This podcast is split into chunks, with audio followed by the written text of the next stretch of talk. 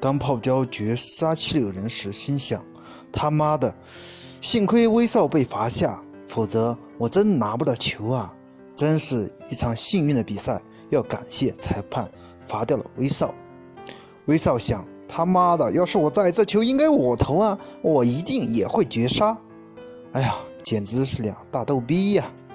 说起威少，这个赛季他的表现简直是太差了。他的使用率高达百分之三十以上，但是他的真实命中率只有百分之四十七点六左右。但是看看谁的表现还要比他的差呢？那就是最够最后一个赛季的乔丹和最后一个赛季的科比。要知道，乔丹当时已经三十八岁，科比已经三十七岁了。简而言之，就是威少这个赛季的表现，简直相相当于巡回表演赛，而是。老将退役的巡回表演赛跟胜利毫无关系。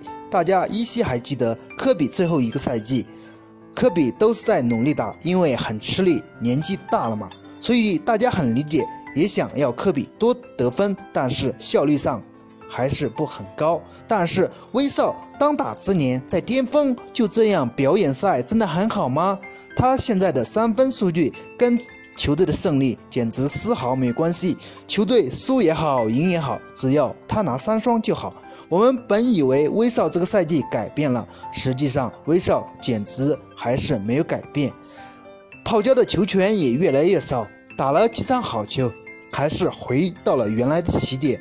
真不知道威少在想什么，球队在想什么。这样的阵容应该去争冠，而不是满足于进季后赛，或者拿场均三双，或者拿连续三个赛季的三双，又有多少意义？十块钱的三双可以来一打，这样重要吗？丝毫不重要。你觉得呢？欢迎大家踊跃的点赞评论，谢谢大家。